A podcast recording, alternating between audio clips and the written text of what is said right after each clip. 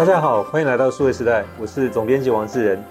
今天很高兴，我们在这期节目里面邀请到的来宾是智源智库的创办人，也是科技产业的专家王志立 Jeremy 王博士。Jeremy 你好，志仁你好。对，很高兴有请到 Jeremy 到我们 Podcast 跟 YouTube 节目来，其实 Jeremy 是常客了。是是是。那在这期节目里面，我们要特别的请 Jeremy 来。跟我们谈，当然，二零二四年开年，其实大家非常关心整个科技产业，特别是半导体业哦。嗯哼。那半导体业里头，特别是龙头台积电，现在是台湾最具国际竞争力跟能见度的公司。嗯哼。那台积电在今年会有一个很重要的一个变动，就是关于它的董事长。那现任的董事长刘德英到六月份应该任期到了之后就不会再续任，而且之前也提到说他因为这个家人的这个因素，所以他要退休哦。是。那所以很直接就是说，那台积电需要再改选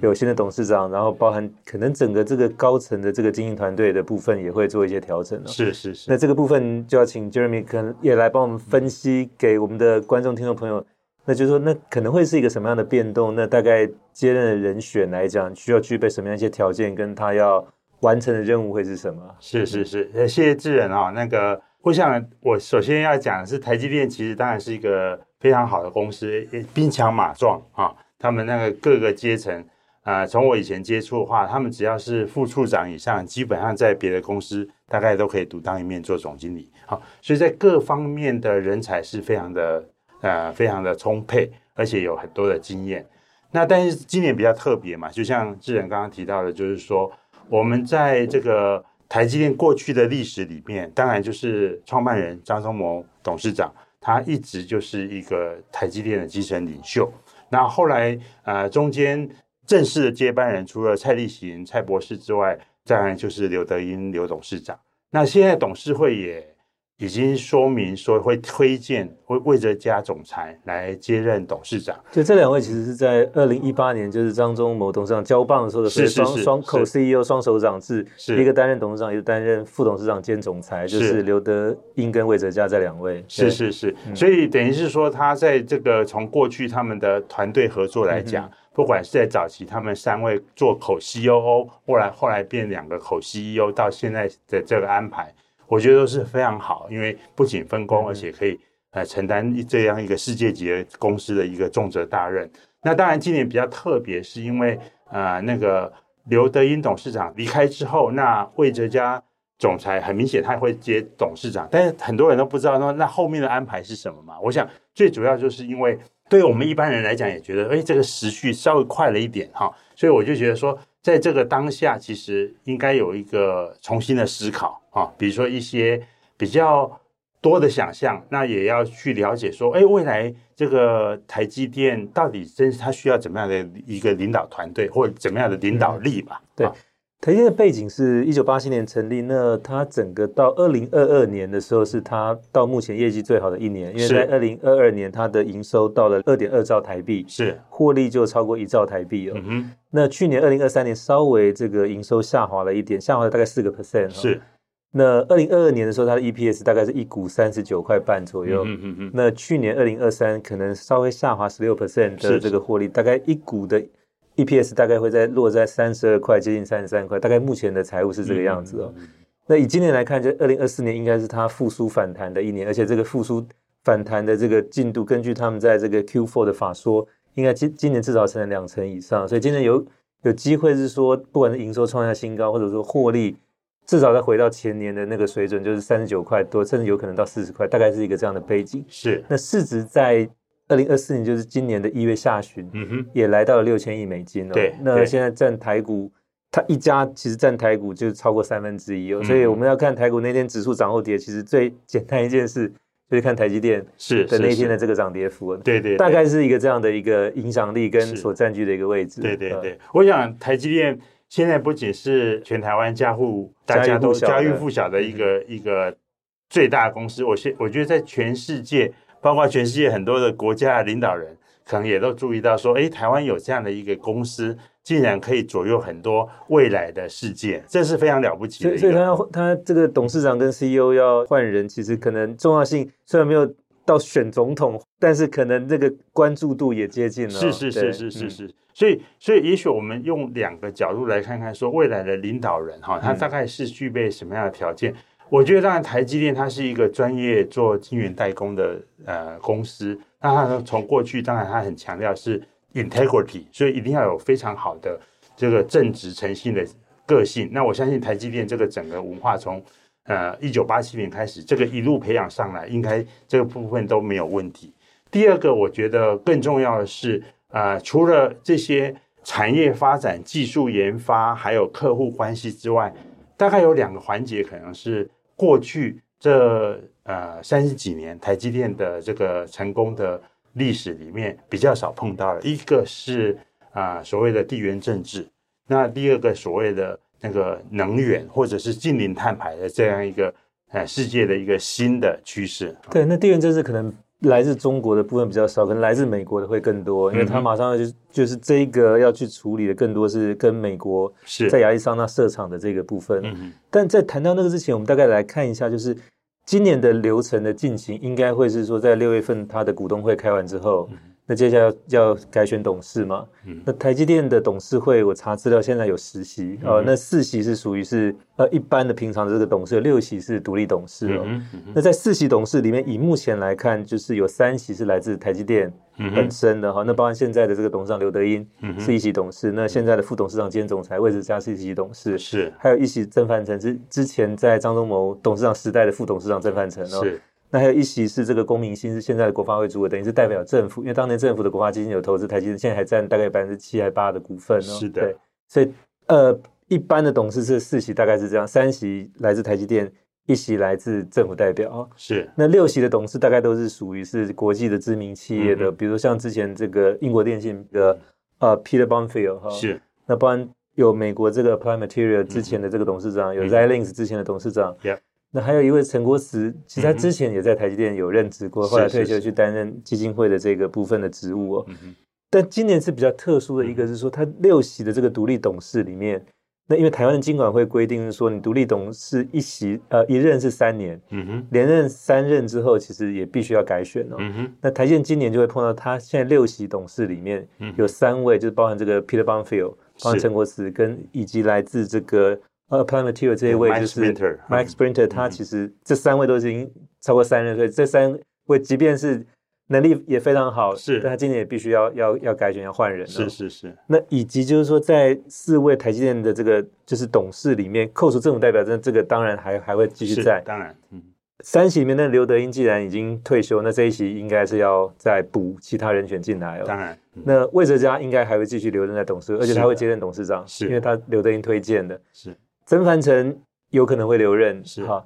那所以就变成说，大概是应该至少会有一席是台积电内部要有人递补上来，是，以及至少三席的独立董事要重新再改，大概是一个这样的情况。是是。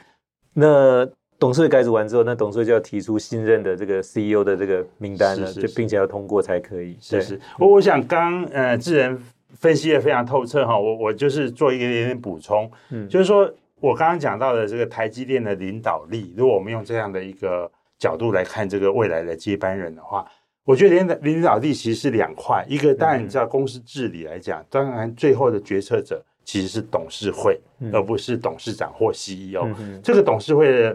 我想如果我们把台积电的过去的不管哪一届的那个董事会的成员摊开来，应该在台湾来讲都是最国际化，而且最。照公司治理的这种规则，在更早期那时候引进独立董事，我记得那时候张忠谋董事长还找过 Michael Porter，是呃这个哈佛商学院很有名的教授，是是，是，也找过 Carly Fiorina，就是之前 HP 的这个 CEO，对是，是，所以那个应该算是台湾最早期也是最具国际的这个呃特色组合的一个董事会，对对对，一切都要照真的是国际的规则哈，就国际大公司的规则，所以纵使是台积电现在已经不折不扣的世界。最知名、最重要的公司之一，他在还没有到那个那个程度之时，事实上他们已经在做这个方面的准备。所以，我要我想讲的是，今年其实是变成是，呃，在六月之前会有两个大变化啊，就像呃智仁刚刚分析的，一个是董事会成员一定必然受到制度上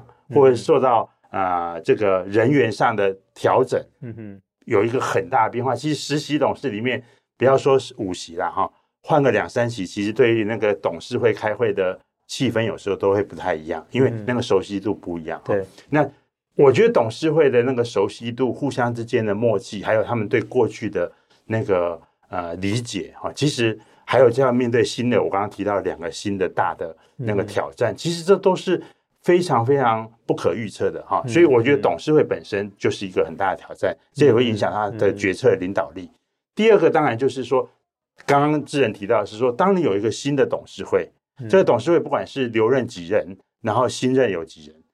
这个董事会就要去决定，那这个整个的经营团队的架构，那这个经营台湾团队以台湾的公司法来讲，但董事长是绝对的领导人，但是。呃，台积电过去也在不同的阶段也做了蛮灵活的这种经营团队的调整，好、哦，包括在张忠谋董事长在在任的时候，嗯、他也曾经只做过董事长，啊、呃、，CEO 是交给其他人，他也曾经自己董事长兼 CEO，对，那后来他也有一些安排，比如说他也让呃有口 CEO 的这样的一个方式，或甚至口 CEO 的方式，就是我觉得与时俱进啊，其实。嗯这个公司的这个管理团队本来就是没有一个标准答案。那我觉得过去很很明显，从时间上证明，台积电过去这二十年的这种与时俱进的这种调整跟改变，事实上是蛮成功的。但是我个人觉得说，今年是另外一个考验啊，就是说他怎么样来做一个呃比较恰当的调整。我觉得这个调整不是只是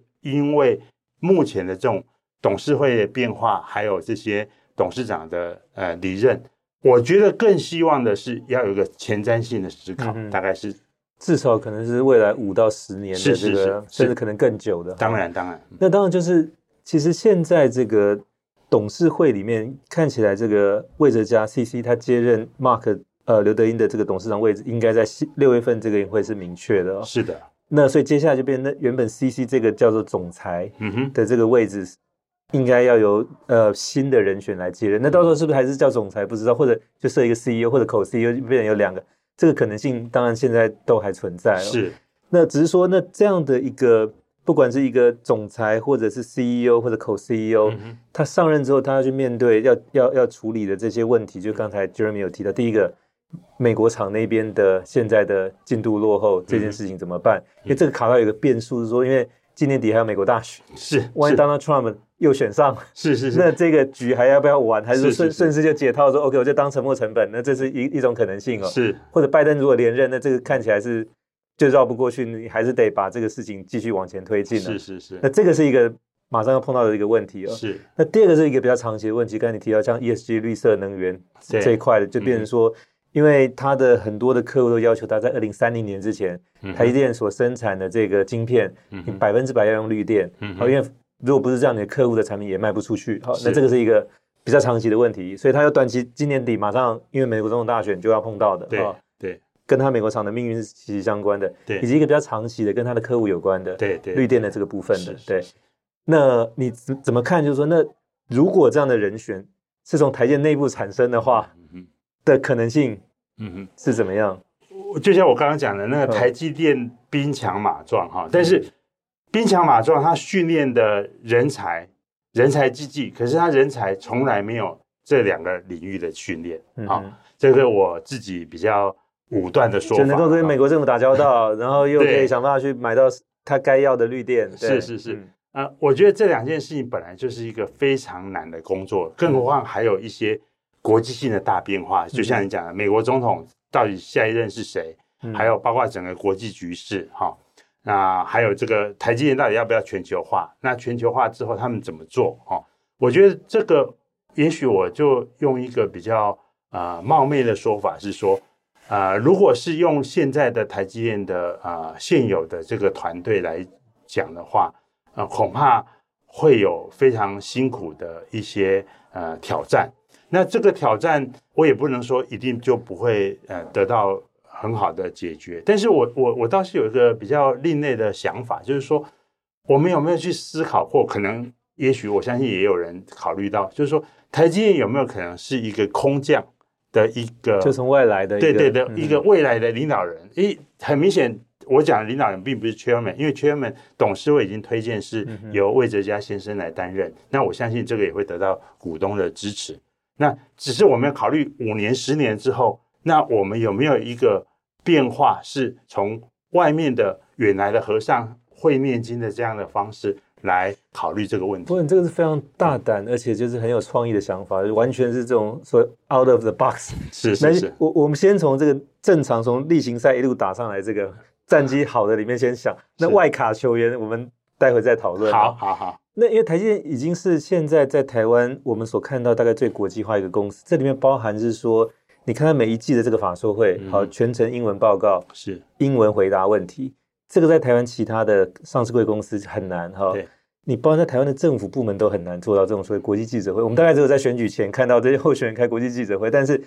他也接受中英文回答。对对，大概只有外交部的记者会是可以用全程英文啊。对，那。除了那个之外，大概台积电是台湾，你包含公司部门在内，它是一个能够全程用英文报告、英文问回答问题的一个一个这样。其他公司现在还没有办法，所以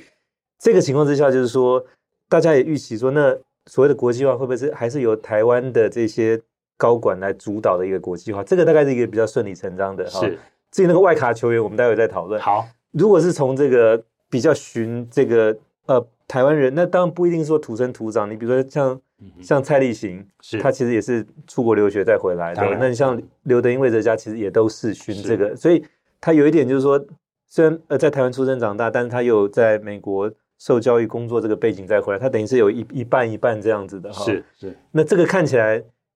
还会是他们就是在考虑里面的这个，比如说优先，或者说至少是一个主要的一个因素吗？我我觉得从两个角度看吧，一个是从国籍的角度哈，嗯、因为其实台台积电大部分的高管可能也都有外国籍哈，嗯、甚至是可能大部分是美国籍，所以如果从呃是不是外国人在自己台湾呃的台积电，或者是外国的股东是不是拥有台积电这个角度来讲，台积电完全是一个国际化的公司，毋庸置疑。那但是如果从另外一个角度来看，是说其实这些很成功，在现在在。领导层这些呃主管啊，他们几乎都是呃比较年轻的时候就回来台湾了，嗯、而且他们是在台积电还算是比较年轻的时候啊，一九八七年创立，他们可能在九零年代陆陆续续就回来了。那这些人呢，他们当然就是跟着台积电一起成长，所以也比较接地气，也比较了解台积电的这种工程师文化。那、更重要的是，他们能够把台积电从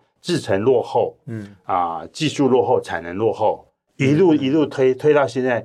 后面，嗯，那个追兵根本追不上，嗯、所以这个成就是非常大的。嗯、那我觉得台积电继续保有一定的团队的素质，继续的领导力在这方面维持领先是必要的。嗯、但是我我我我也提出一个看法，是说，光是这样的这样的这些人，我想台面上大家都可以看出来，呃，从去年啊前年，他们陆陆续续也。让一些人有更大的角色来扮演哈，那但是如果是光这样靠这样的团队，恐怕我刚刚提到的这些问题啊，新的问题，还有这种台积电在这个国际上的扮演的角色，我觉得应该不会是像过去三十几年这样子单纯的一个在家里乖乖做代工的一个角色，嗯，他应该可以有更多更多元的角色的扮演的机会，嗯嗯，好，当然也是有伴随来更大的挑战。对，因为这个新的 CEO 就变成说，他除了这个技术制程跟客户开发能力之外，嗯、你要去能够开拓，就是他不止开拓国际市场，你要能够解决国际事务的问题哦。是因为接下来，包括在美国、在日本、在在德国要设厂，嗯、你可能都要去跟当地的这个政府是。去争取，比如说补助。啊，那你包含是说，可能也会碰到当地的一些。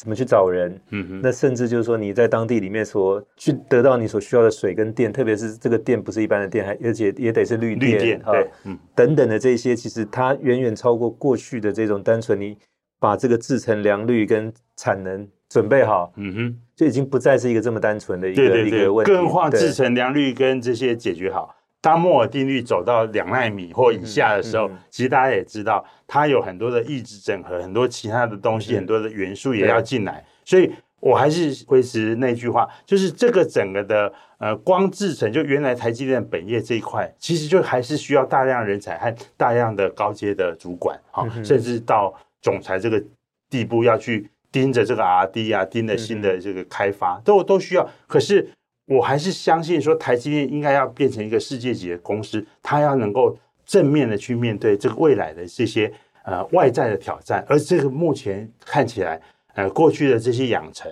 并没有把台积电的这些呃非常经验丰富的高管能够更上一层楼来担当这个角色。你说台积电的发展可能已经进入到不是一个惯性或者线性的这个，它其实是要跳脱出来是去看，就是它有可能是要做一些调整，或者可能这个调整是需要很大的一个调整哦。嗯你你这个让我想到是说，其实，在一九九三年那个时候，IBM 其实也碰到类似像这样的一个情况，但当时它是属于公司面临到比较大的这个衰退，跟台积电现在是还在成长不太一样。但那个时候同样的情况是说，它需要有大的改变。那时候其实 IBM 内部的声音是说，把它切成十三块不同的事业，但是实际上就变成这些事业彼此之间。有一些竞争，但实际上如如果可以把它整合起来，就可以产生更多的价值。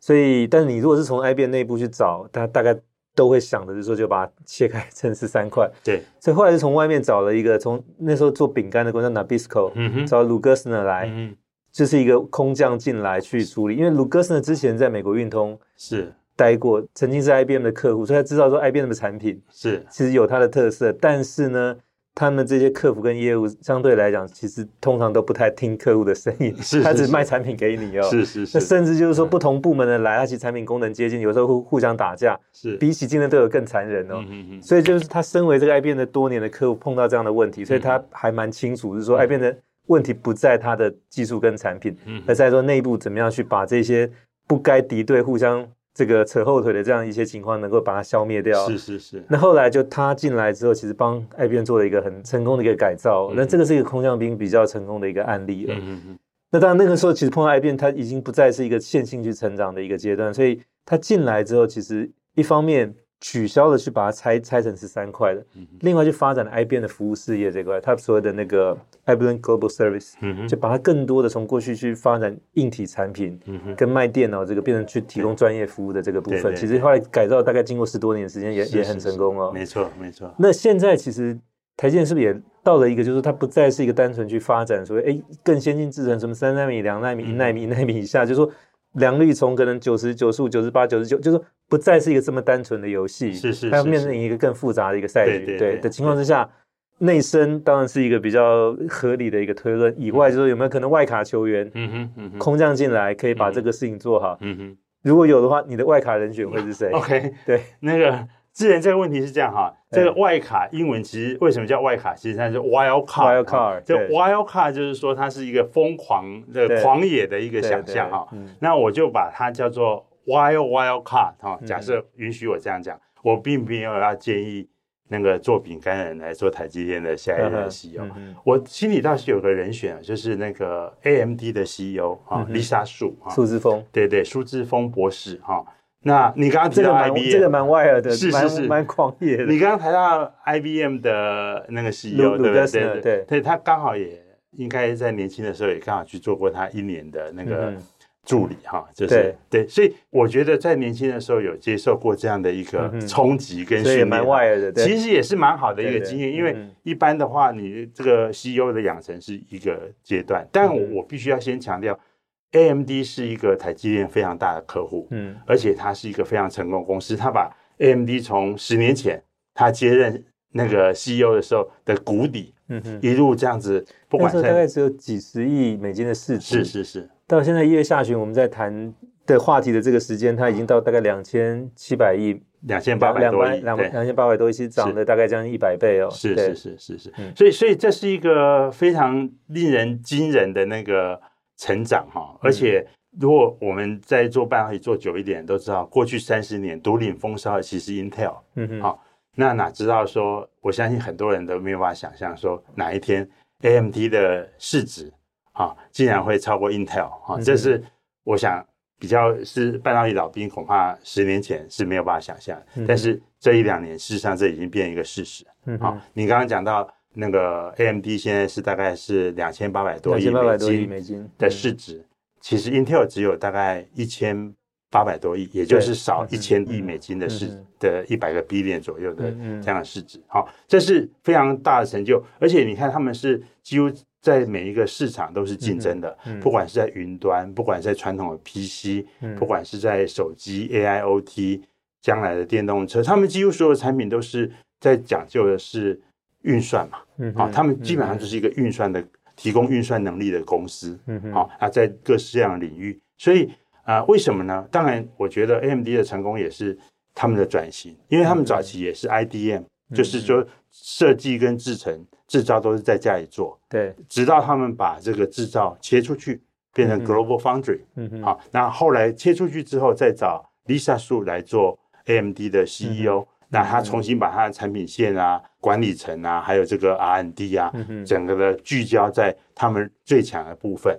那最好是因为他们不用再管制程，所以他们把制程委托给他们的。合作伙伴，也就是台积电，所以这十年等于是台积电，不管是在制程的能力，或技术，或者是这个呃良率，或者是即时能够出货，嗯、其实我相信他们都是啊、呃、做的比 Intel 出色啊，嗯、所以等于是在这个强强结合的情况下，然后术业有专攻，我做 Fabulous 专门做设计，然后专门定义产品的未来跟客户跟市场，嗯、然后台积电就专注他们的。呃，晶圆制造，嗯嗯，还有包括后来，其实他们还有把后段蛮多的这种晶圆级的封装啊，像现在大家都知道的 CoWoS 啊，嗯哼，也也都是能够整合在他们新的产品线。嗯嗯，那这几个元素，我觉得为什么会呃不能叫推荐？啊？就是说我会想象哈，如果说我们今天台积电能够请到像 Lisa Su 这样的一个啊、嗯呃、国际知名的 CEO 啊，他有几个好处了哈，我想。嗯我也在这边分享一下，一个是我觉得大家台湾其实对于 Lisa Su 来讲，我们并不会觉得他是一个空降的，因为从情绪来讲啊，我觉得他跟他父亲跟台湾的连结就一直都在啊。那他们也是台南人，然后当然是很小的时候就到美国去。那第二个是半导体本来就是一个硬邦邦的产业，很多的呃知名的这些领导人。啊、呃，都是男士。好，嗯、我其实没有什么性别的差异，嗯、性平是我们现在这个时代需要讲究的。嗯、但是你看我，我我像我过去服务的 GSA 啊、这三十年来的 GSA 的所有的理事长，好、嗯哦，这个就一个产业协会的理事长。啊、嗯啊呃、Lisa Su 是唯一一个女性。啊，她也是表现很好，而且她在她任内在半导体业的女性做到高层的就不，对，就很少，更何况可以做到一个产业的一个呃协会的理事长哈。那这个也是得到所有的理事的同意，才她才能做当理事长。那他在他的任内，他还特别去发起了一个叫做 Women's Leadership Initiative，嗯嗯，也就是对于女力的这些领导力的一个倡议。好，那我觉得这个并不是说。他是女性或他是男性，不是，是因为他更尊重、更了解这种人的多元性、多变性。好、嗯哼哦，那这是第二个，我觉得说，哎，为什么？呃，其实我们看台积电，它也有好多个高管，确实也是女性，也是非常优秀、非常杰出。但是如果你仔细看，他们在整个在找这个。未来领导人或过去的领导人，基基本上并没有在这个雷达范围里面。为什么？他们也都担任很重要的这个工作，可是应该还是没有在这个台积电最主流的这些领导群里面。啊，这是不争的事实。嗯，那再来，我想再比较冒昧的讲一件事情，就是说，啊，刚刚提到地缘政治哈。我觉得 Lisa 她的背景虽然是台湾人，可是她也是很小的时候就到美国去随着，嗯、呃，父亲留学，然后到美国去，所以她等于是从小到大是接受美国的训练。我觉得在这种地缘政治的过程里面，你能够真正去跟国际级的，不管是商业部长，不管是国务卿，不管是总统。你真的在谈论这些事情，我讲的不是只有美国，也包括欧盟啊、日本啊，甚至将来印度啊，或者是其他的地区。可能你作为一个这么大的、这么重要的国际企业公司，就像其他的石油公司，它石油 CEO，它就是得去跟各国的政要去打交道，啊，甚至是包括那个国会等等。所以我觉得这个复杂性太大了。所以如果说我们换一个角度说，台积电能有一个这样一个很明显是。不同于过去这三十年培养出来的人才，也许他会有更多、更宽广的路可以走。其实你一开始提到这个苏姿丰，我觉得哇，这太狂野了。当然，这个我们现在是有点不负责任。是是是是是。但是我觉得这个还蛮有道理。一个是说，因为苏之峰是 MIT 的电机博士，是他博士时研究就是半导体哦。嗯那台积电基本上你要做到 CEO、董事长这个 level，一定是有美国名校博士，比如张忠谋是 Stanford 的博士，刘、嗯、德英是 Berkeley 的博士，魏、嗯、哲家是 Princeton 的博士，对，都很棒，所以都很棒。所以我说，那苏志峰是 MIT 的博士这件事情，其实他是符合这个条件的。嗯、第二个是说，他其实待过 IBM，待过德州仪器，待过 Motorola，待过 AMD，、嗯、都是半导体公司啊、嗯。而且他其实是技术工程师出身的背景，所以 R&D 的头，R&D 的头，所以就是那这一块其实是。在这个所以像台积电这样的公司里面是非常非常重要的，是是是，R D 跟制程这个其实它都有哈，对对对。以外就是说，它还能够去做策略的思考，嗯哼，因为它在 A M D 其实非常著名的是，它整个把公司 turn around。对，所以我们在打棒球比赛的时候，你到第七局还落后，叫 come from behind，就是落后之后最后的逆转。对对对，他其实在这件事情在 AMD 是一个非常好的一个成功的经验哦。是是是。那台积电现在没有落后了，那只是说台积电现在可能你是要打一个不同的比赛了，所以你你蛮需要有这种策略观跟对对对可以逆转的这种经验进来的哦。是是是。那这个部分它其实是是具备的哦。嗯嗯，那另外就是说，你需要有一个非常熟悉美国的这个做生意的方式，以及跟政府去打交道的哈、嗯。这个部分它原先没有，但这几年在 AMD 这个位置上面，其实它也累积的蛮多的哦。而且甚至不止美国，可能全世界的市场都得去打交道。因为你现在包含说你要去中国做生意啊，但是美国现在又禁止，所以你也得要想办法在这个夹缝当中找到你可以去发展的一条路、哦。当然、嗯，那这个其实是过去 AMD。第一个，过去在 CPU 的市场被英特尔一直压着打，那现在在 GPU 市场又又碰到 NVIDIA 这么强的，没错。就你怎么样从夹缝中找到机会，然后可以想办法把自己是放大这个这个你的你的机会点做的。那这个其实是他目前在这个位置上几年下来也证明，他可以把公司的市值增加一百倍这件事情啊，这是很很不得了，很不得了。所以我觉得这个倒是一个有趣的一个一个点哦。那当台积能不能找他？这个难度很高，因为他现在本身已经是 AMD 的董事长兼 CEO 了。是是是。那你说到台积电来，现在应该对台积电来现在需要的不是董事长，现在需要的是一个 CEO。所以有没有可能去转换？这个当然是一个比较，因为光是我想他在 AMD 可以实现的这个 stock option 跟整个 package compensation，嗯哼，应该会比台积电能够提供他的会好很多。呃，对，其实也不一定啊。我我我我再换一个角度，也许我们先不要谈到钱。我觉得做到这么重要的位置哈，在国际。或者是甚至世界上都已经是一个产业的领导人的话，嗯、我相信他们考虑的事情，钱应该不是在最前面。当然，钱也是很重要，嗯、我同意。就像他，我记得丽莎素刚去 AMD 的时候，就有记者偷偷告诉他说：“哎、欸，你知道你在 AMD 的 CEO 的这个 package 哦，嗯、是历年来 CEO package 最最差的。嗯”那丽莎回答是说：“哎、欸。”那没关系啊，你再给我几年的机会啊，嗯、我也许就会 turn around 啊。结果他果然 turn around，而且他果然最后不是只是 AMD CEO 领的最多的，有一年他是全世界的所有的 CEO 的领的最多，嗯、就是把 Star Option 算进来、嗯、啊。所以我们先不考虑钱的问题，我觉得台积电未来要成功哦，就是我刚刚讲的地缘政治啊、净零碳排啊这些大的问题之外，其实我觉得我们对于台积电的想象应该是。你一定要去了解你的客户，嗯，他的正直诚信其实也是希望跟客户做一个长期紧密的关系，嗯、就像 NVIDIA 黄仁勋，他就是一直是跟台积电绑在一起，嗯，好，所以台积电是非常了解客户，也非常得到客户的信任。但是你知道，我们现在未来的客户其实已经比以前复杂多了，嗯，好，早期台积电的模式只是想从 IDM 那边抢一点生意来，嗯。有一些自己出来创业的 Fabulous 很小的公司，像 NVIDIA 三十年前非常小的公司来接一点单。嗯哼。到后来呢，就是 Fabulous 跟 IBM 分庭抗礼，Intel 也很棒，AMD 变成 Fabulous 也很棒，NVIDIA 也很棒，Qualcomm 也很棒。嗯哼。好，然后 Broadcom 当然也很棒，台湾的 MediaTek，嗯哼，等等等等都非常棒。嗯。所以它是一段一段的，但是现在未来的客户，你看将来。像云端的这些，他要考虑的是云端的计算的能力，嗯、考虑它的能耗。嗯，那这些他们会发现说，哎，就像 Apple 已经证明给你看了嘛，最后他自己的 CPU，它的所有的包括里面的一些核心的重要的晶片，它都自己开了嘛。嗯，包括它的手机，包括它的 Mac，嗯，包括它的耳机，包括它的 iWatch，它都是自己开的晶片，最核心的那一块，嗯、其他的它还是用一些供应商的，没有错。嗯将来，Google、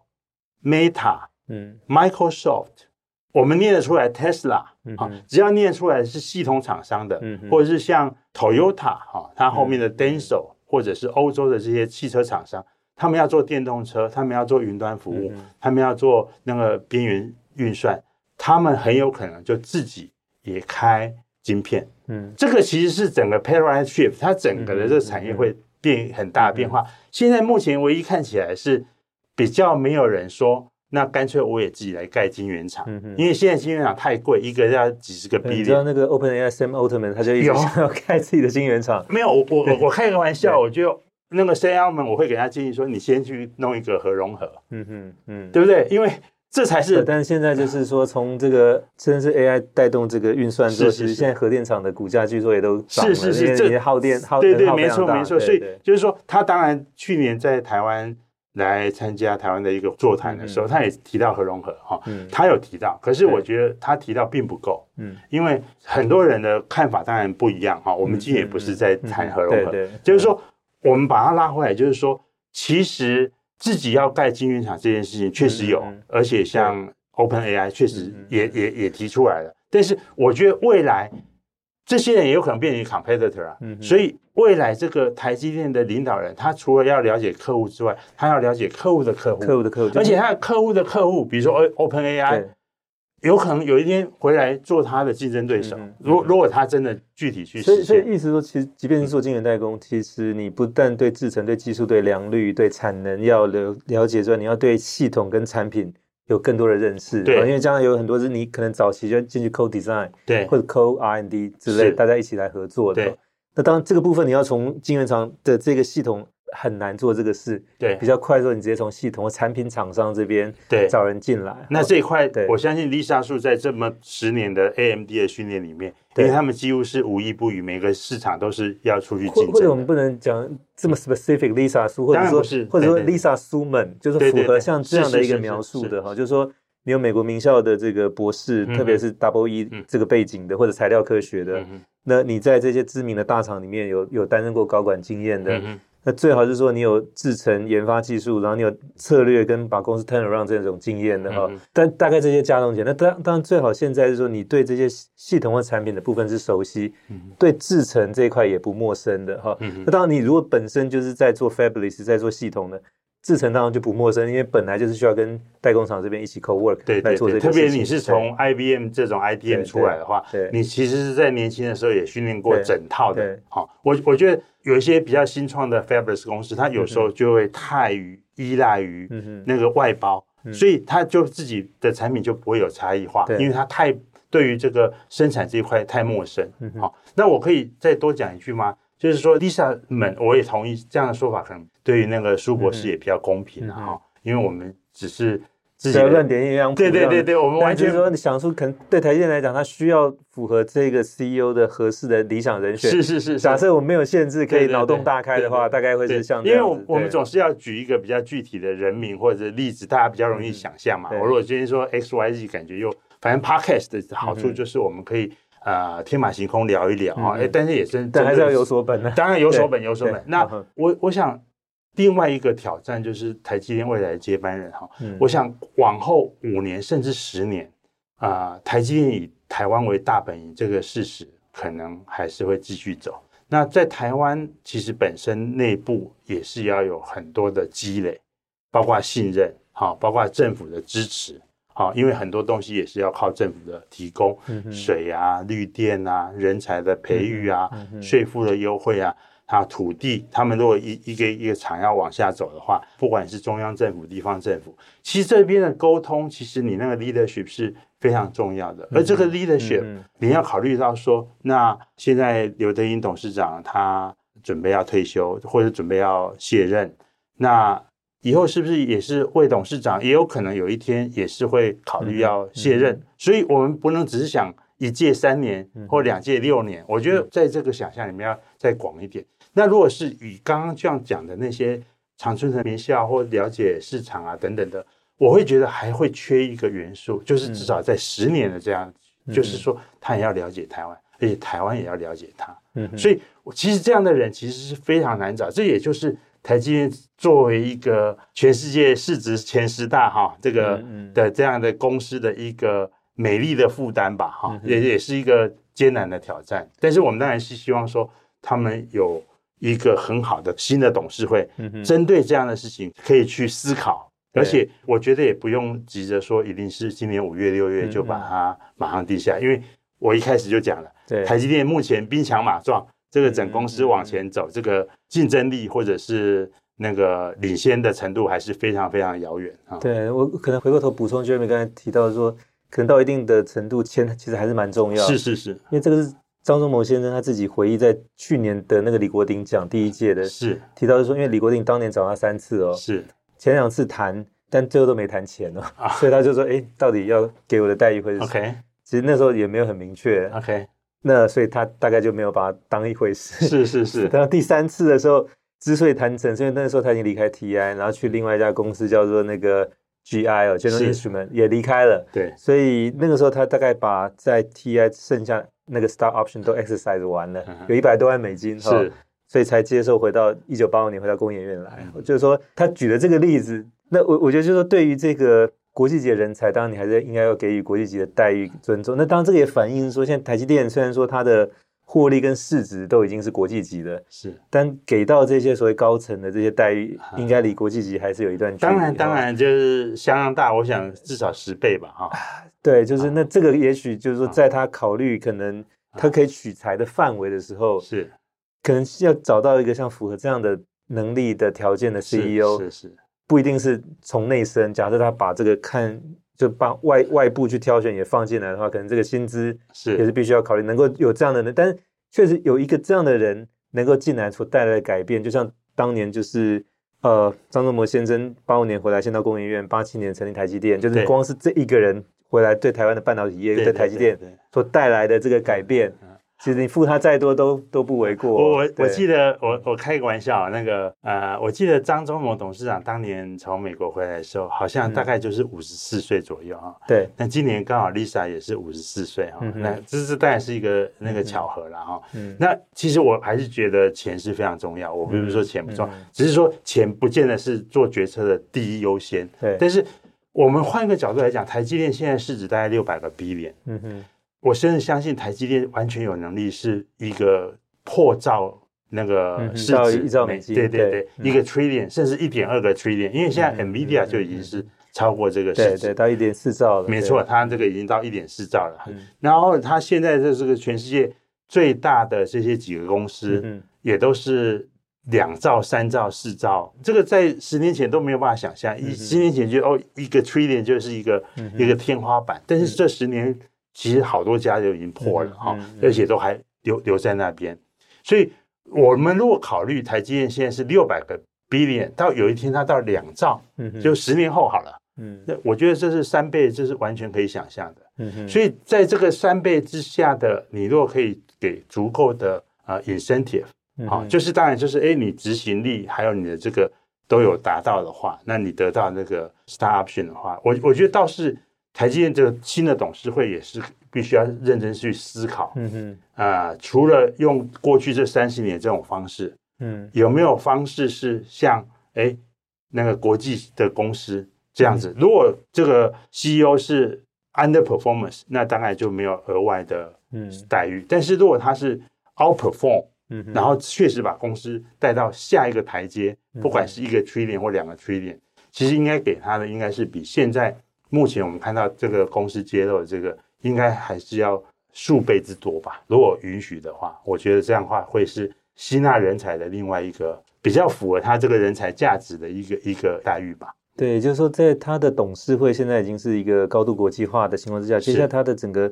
高层的核心团队能不能也也有可能看到更多的？不只是台湾人到国外再回来，而是可能国际上优秀人才可以加入到这个团队里面。对，这个其实对他接下来要去做国际化，以及从纯粹的一个晶圆代工进入到所谓的系统跟产品，对，更多去为他的客户做好准备或者服务的前提之下，其实这个也是一个很重要的一环。而且这样的决定很有可能会改变，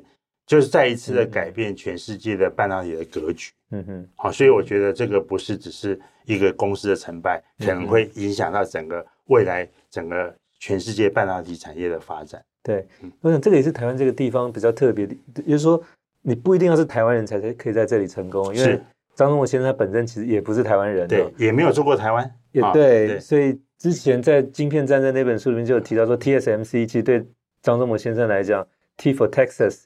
德州可能比那时候他在台湾的这个连接还要更深，是是是，对对，所以就变成从国际上找好的人，但是我们结合台湾的资源条件来帮助这个事情可以成功，这个其实从 Day One TSMC。张忠武先生其实就是这样子，对，对，对。那现在只是说有没有可能有第二个这样的成长曲线，可以跟着一个